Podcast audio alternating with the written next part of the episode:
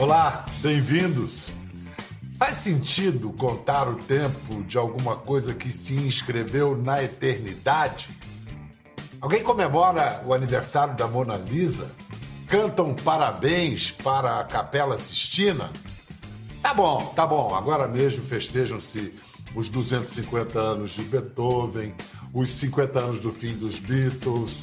Então vale marcar mais essa realização sublime do espírito humano. A seleção brasileira tricampeão do mundo em 70 no México, um momento supremo da espécie humana. Não estou exagerando, nem um tico.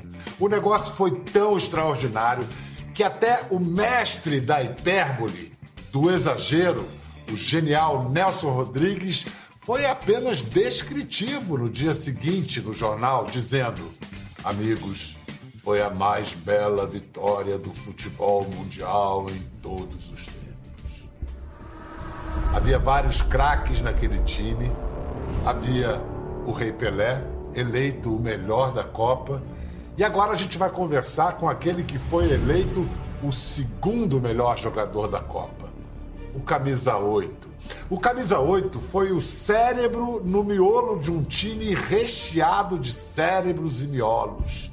Uma equipe sublime, a melhor de todos os tempos.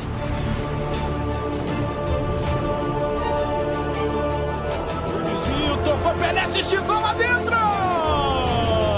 Lá vem Jair, pra cima do Ragara, bateu pro gol! Gol! Ferino soltou a bomba!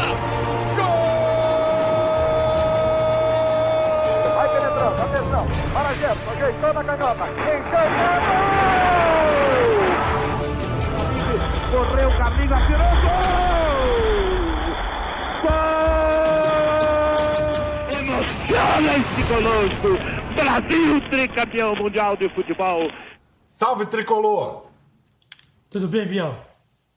Poxa, muito melhor agora ao te ver, cara boa. Tudo bem? Tudo bem, e você? Eu tô aí respeitando a quarentena, com a família. E você, tá, tá recolhido com, com a patroa? É, eu fico em casa, né? A maioria das vezes. Mas aí, de vez em quando, eu venho aqui, onde eu estou, na casa da, da minha filha, para fazer esses vídeos todos e para fazer os vídeos que eu estou fazendo aí com o meu canal. Aqui a principal coisa do canal é jogo, né? Não tendo jogo, a gente tem que criar um monte de coisa. O que, que você está inventando para o YouTube, já que não tem bola rolando? Somos quase 200 mil e, só, e inscritos. Nós temos de visualizações 10 milhões. Então eu tenho muito, muita gente escrevendo e eu vou fazendo pergunta e resposta. Né? Eles perguntam, eu vou respondendo coisas da, da carreira, coisas que acontecem no futebol. É, eu fico imaginando as novas gerações assistindo aos jogos, aos seus jogos, eles devem ficar. É, devem achar que é mentira, que ali é efeito especial, é montagem, não é possível. Eles perguntam isso. Se, É, né? é, se esses lançamentos que eu fazia é montagem ou não. Eu tenho que escutar isso que eu vou fazer. É, é. Aí você, por acaso, nessa, nessas perguntas, nessas explicações, você cita é, é, um, um cara chamado Didi, o, o, o príncipe de Ébano. É, eu falo para eles que eu tive três mestres, Didi, Jair da Rosa Pinto e Zizinho. Ninguém teve isso. Minha velha mãe, que está com 95 anos, ainda bem, graças a Deus, muito bem de cabeça lá, ela disse que ela tricolor como nós viu muito o Didi jogar. Ela falou assim, eu nunca vi o Didi, eu nunca vi o Didi olhar para a bola. Ele nunca olhava para a bola, o pescoço. Eu É digo- isso, ele sabia onde a bola estava, né? Exatamente. Eu digo o seguinte: a gente não precisa olhar para a bola. Quem sabe, sabe. Precisa olhar para a bola. Porque a gente tem o perfume que ela gosta. Ela está sempre perto. Ela nunca vai se distanciar. O Didi foi um treinador nas Laranjeiras, por exemplo, que ele dava treino de paletó, gravata, o sapato cromo alemão e de colete. E dominava a bola no peito. Só ele mesmo, não. É, sacanagem. Agora, o, o discípulo que, que sabe aprender e que, que, que, fica do tamanho do mestre, como é o seu caso, também tem todas as, todas as qualidades, as virtudes, o mérito. O que eu queria te perguntar, uma curiosidade minha. Você entrou para a história muito justamente pela precisão desse pé esquerdo como canhotinha de ouro. Só que na época que você foi criança, era muito comum na educação reprimirem canhoto. O menino ia escrever com a esquerda, obrigavam a escrever com a direita. Você foi um canhoto reprimido? Não, não fui. E principalmente no futebol, porque meu pai foi profissional de futebol. Papai jogou no América, primeiro campeonato do América. Papai estava lá, tem essa foto. Meu tio jogou no Fluminense, irmão do meu pai.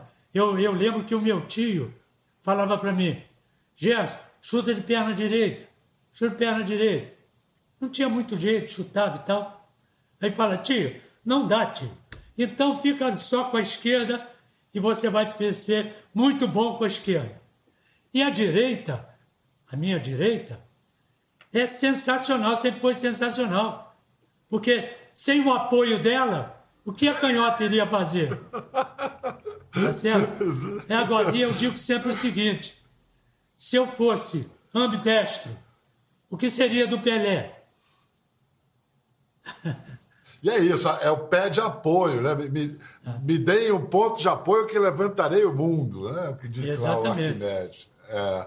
Gerson, entre as pouquíssimas coisas boas que a gente pode citar dessa quarentena, é uma grande tragédia no Brasil, no mundo todo, mas eu preciso dizer, pela primeira vez, desde os 12 anos de idade que eu tinha em 1970, eu pude ver de novo todos os jogos. E, e eu chorava todas as noites. Eu chorava de, de beleza daquele time. Você, você reviu ou você já cansou, já sabe de cor? Não, eu vejo. Passou, eu vejo. Voltam as emoções. E quem sabe uma hora dessa, aquela bola do Pelé no meio de campo entra, né? Numa hora dessa assistindo no, no, no replay, entra. Ou Exatamente. contra o Mazurkiewicz, lá contra o Uruguai. Eu, eu, fiquei tão impressionado, eu troquei uma ideia com o Parreira, Carlos Alberto Parreira, que foi preparador físico daquele time. Isso. Eu falei, principalmente na estreia contra a Tchecoslováquia, vocês entram em campo, parecia que vocês estavam dopados, Gerson, vocês estavam tinindo. O preparo da equipe, ainda com o nervosismo da estreia, dava uma sensação. É, foram quatro meses de preparação. Você nunca teve numa forma física igual, ou, ou esteve? Não, ninguém. Ninguém. E, e outra coisa, Biel, o Coutinho, ele foi aos Estados Unidos pegar com o Dr. Cooper o teste de Cooper, que era um teste dos astronautas.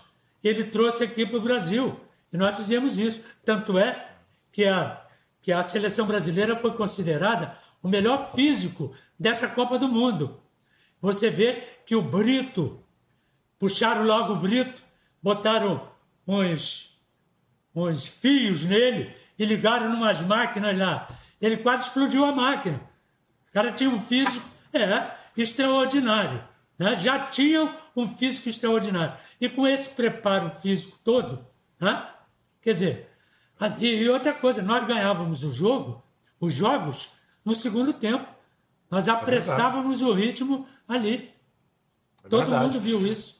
De jogador inteligente daquele time, né?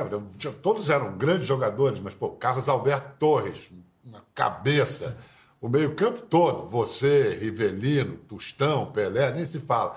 Agora, que aliava inteligência ao pico da forma e recebendo seus lançamentos, era um furacão. Jairzinho estava voando, era um negócio extraordinário. Ele mandou um recado para gente. Vamos, vamos ouvir o Jair.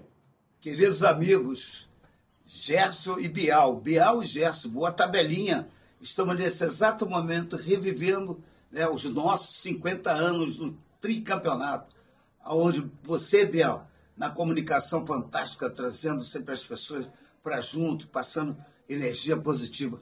E você, meu canhotinho de ouro, que saudade que eu tenho da nossa convivência, momentos de concentrações, é, parceiro de quarto e parceiro intelectual dos lançamentos das tabelas que você levou o Brasil também a se consagrar como a melhor seleção do mundo em 1970 e passando para esse teu companheiro de Botafogo e de seleção brasileira a facilidade de fazer aqueles gols fantásticos, que maravilha, lançamentos, tabelas, etc. Parabéns por essa data, felicidade para vocês dois e felicidade para todos os nossos companheiros de 70 e para o povo brasileiro. Beijo grande, tchau, tchau. Jairzinho, o único Jair do mundo, esse é. Vem É cá. verdade. É o Jojoba. Jojoba. É, E Jojoba. você sempre, foi, você sempre foi o papagaio, né? É, não, mas nós somos, nós somos parceiros, somos amigos. Estou emocionado. É, mas é emocionante mesmo, Gerson. Você, com que, você fala com o Jair de vez em quando. É, a gente. Perdão. A gente se encontra, né? E nós somos parceiros e amigos. É, nós éramos companheiros de quarto, né? E o Jojoba é um cara extraordinário, né? Sempre valente pra caramba, forte, veloz. Quer dizer, sempre que tem é, é, esses predicados, ele é fora de série. Né? Ele é top de linha em qualquer lugar. Desde o Botafogo, desde a base do Botafogo. Né? Então, eu conhecia muito bem o Jair, né? que a gente conversava e tal, e a gente já sabia. Eu não olhava para ele, nem ele para mim. Ele olhava para o quarto zagueiro e eu olhava para o quarto zagueiro. O quarto zagueiro deu dois passos para frente, abriu um buraco. Ali era o lançamento e ele entrava na diagonal. Você lembra, nós, nós- eu fiz um lançamento na Copa do Mundo para ele, todo mundo pensou que ele tivesse impedimento, que ele entrou sozinho. Só que Contra a Tchecoslováquia.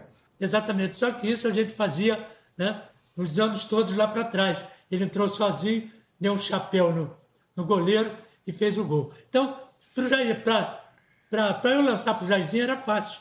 Eu sempre encontrava né, o grande jogador fácil, fácil, fácil para fazer o gol. Jojobinha, um beijo para você. Eu, eu, vou, eu vou te corrigir, Canhota, eu vou te corrigir. Vou dizer que é o seguinte: não é que era fácil, vocês faziam parecer fácil. Essa que é a coisa, é diferente. Vocês faziam parecer fácil. Naquele jogo, o primeiro contra a Tchecoslováquia, são dois lançamentos eternos. É, estão ali junto com as maiores obras de arte da, da história humana, o lançamento para o Pelé, que ele mata no peito a 3 metros de altura, de altitude, e o para o Jairzinho que você narrou. Qual dos dois você acha um lançamento mais difícil que você realizou? Desses dois, só para falar desse, desse primeiro jogo. Bom, o, o mais difícil foi naturalmente para esse do Pelé. O difícil, eu acho isso mais difícil, eu achava, modesta parte, eu achava os lançamentos, para mim, fáceis, né? porque eu treinava para fazer isso. Eu não fazia de orelhada. Eu sabia fazer e treinava para fazer. Então eu lancei a bola, ele subiu por trás do zagueiro, dominou no peito, tirou do zagueiro, a bola quase grudada no peito dele, botou na frente, a bola começou a descer, ele trocou a passada e chutou. Isso tudo em fração de segundos. É um negócio meio maluco, meio maluco, meio complicado. Eu explico o lançamento. Agora você tem que pedir a ele para explicar essa dominada, essa trocada de passada. Isso é muito difícil. Cada um gênio com a sua mania, não? que É delícia.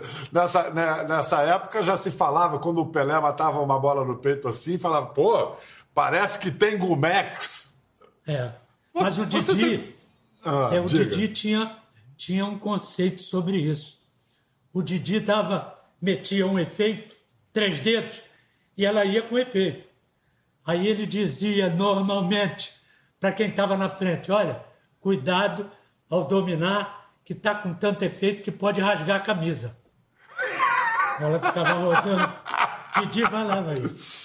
E olha, você estreou, você estreou com, com uma pequena lesão te incomodando, tanto que você não joga, o Zagallo te poupa contra a Inglaterra e contra a Romênia. Você volta contra o Peru, não é isso? Exato.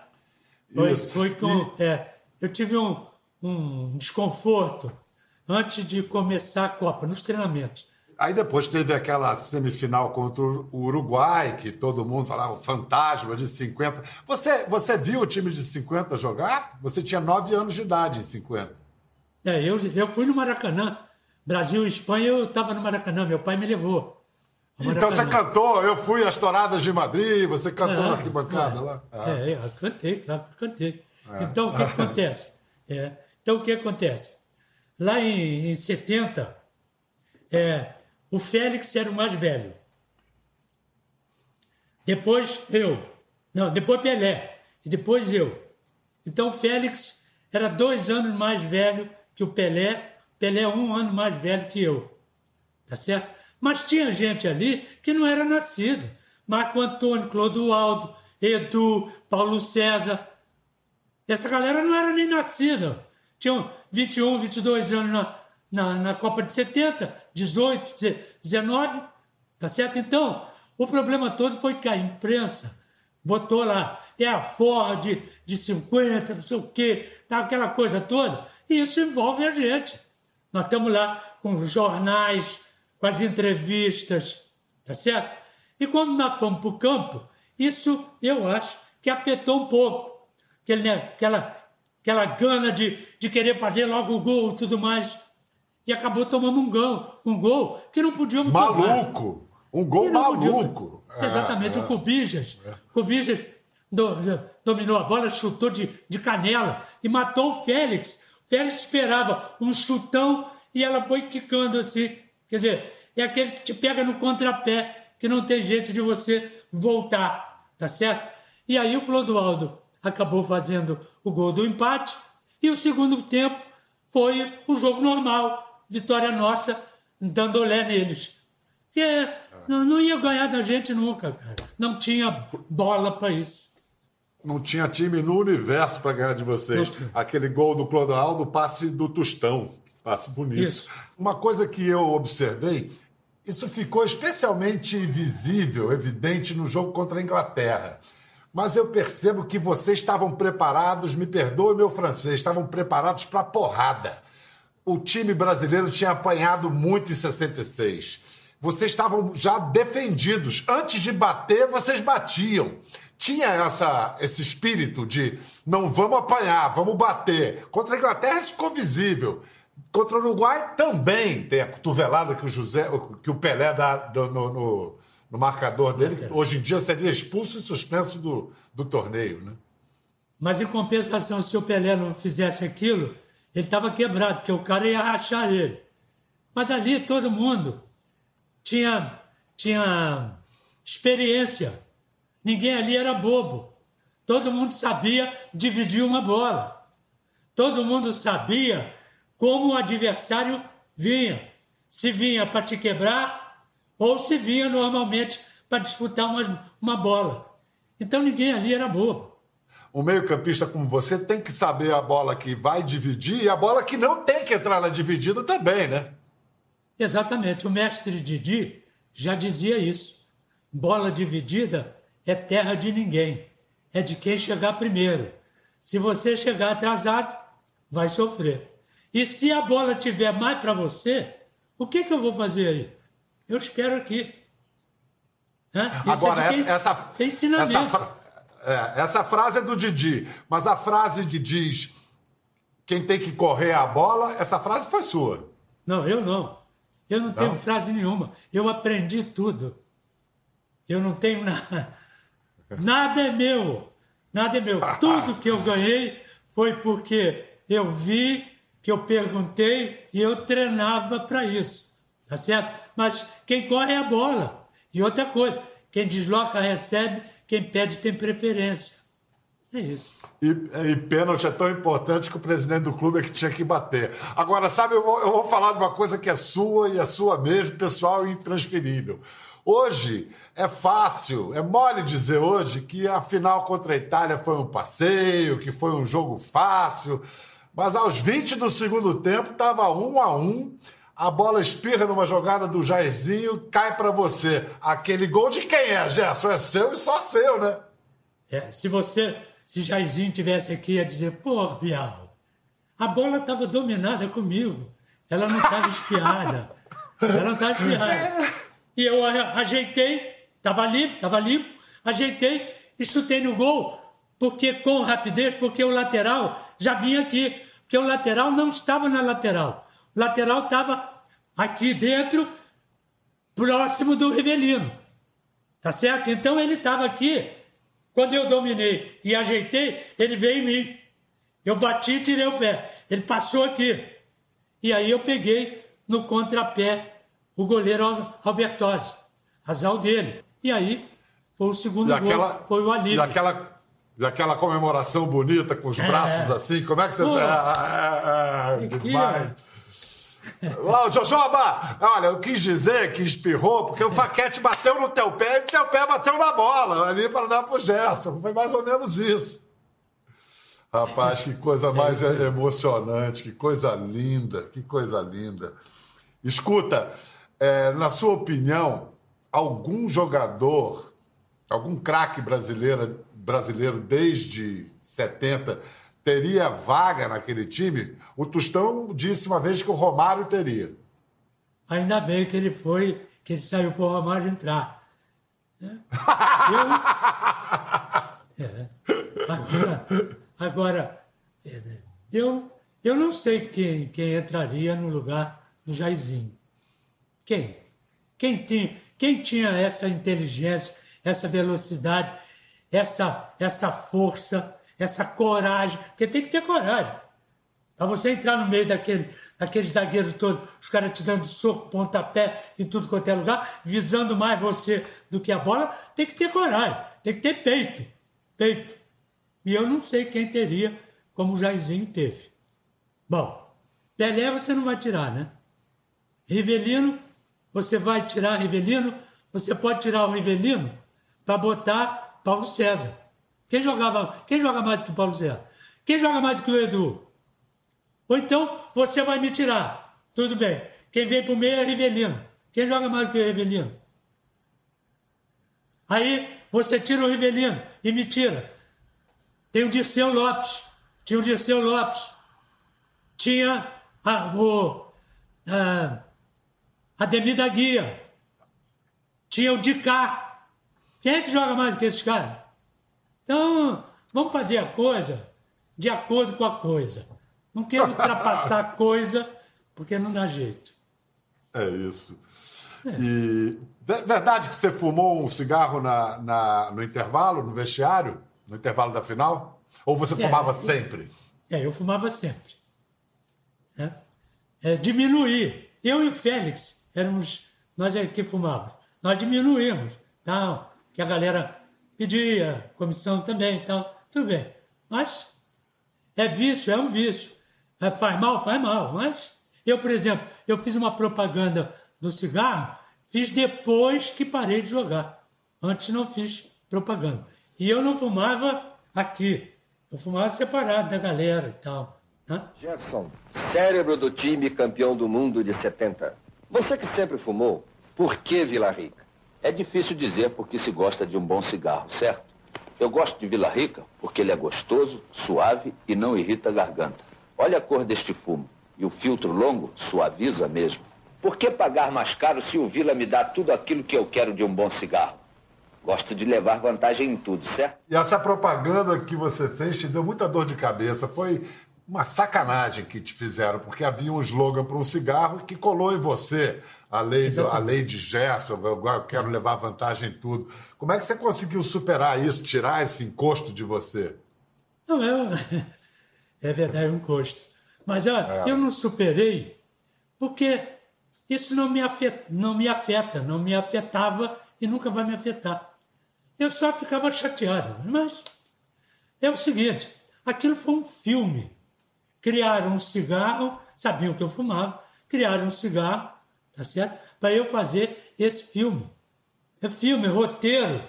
Tá aqui, o roteiro todo. Eu tinha que estudar o roteiro. Um monte de profissionais, tá certo? Aquilo foi um filme. Então, será que todo ator, todo ator que faz papel né, de marginal é marginal? Claro que não, existe. né? Claro que é. não. Então, eu é. fui um ator. Que a minha vida, ó, a minha vida foi feita dentro de, de estádios com 150 mil pessoas. É, não tem folha presa. Então, eu sou né, o que sempre fui e continuo sendo. Eu sou um centro-direito, centro honesto. Agora, fiz essa campanha, não sei que maluco que pegou isso aí, dizendo que a, a vantagem era passar os outros para trás.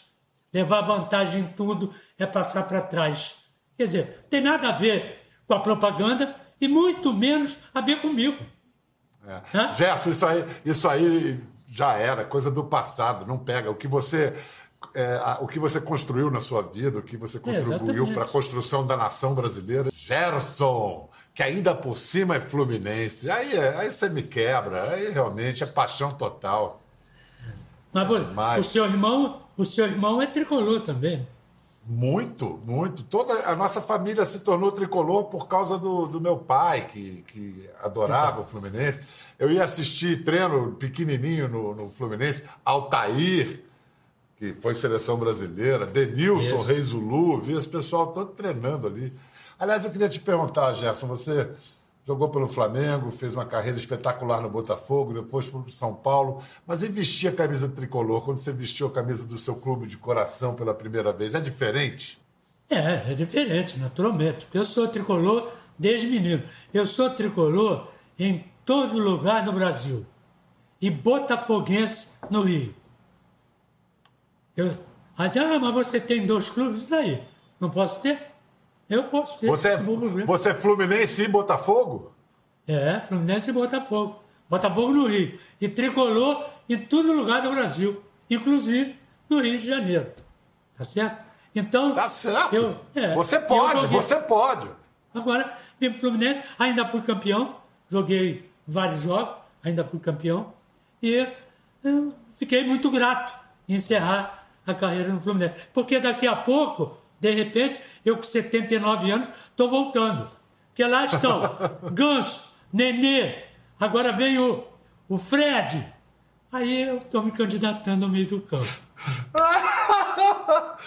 Gerson, olha, muito obrigado. Vamos comemorar ainda muito esse ano, essa coisa linda que vocês deram para o Brasil e para o mundo, que foi aquele time de 70. Sempre bom lembrar que Pelé foi eleito o melhor jogador da Copa e o segundo melhor foi o Gerson, nosso canhotinha, com todo o mérito, com todo o merecimento. Obrigado, Gerson. Um abração aí, se cuida. Recomendações à dona Maria Helena. Vocês fiquem em segurança, tá bom? Obrigado. Eu é que te agradeço pelo papo. Quando quiser, estou aqui à sua disposição e vou colocar uma coisinha aí para você. Não deixem mais te chamar de Bial. Você é top de linha, você é trial. Do tri. Do tri.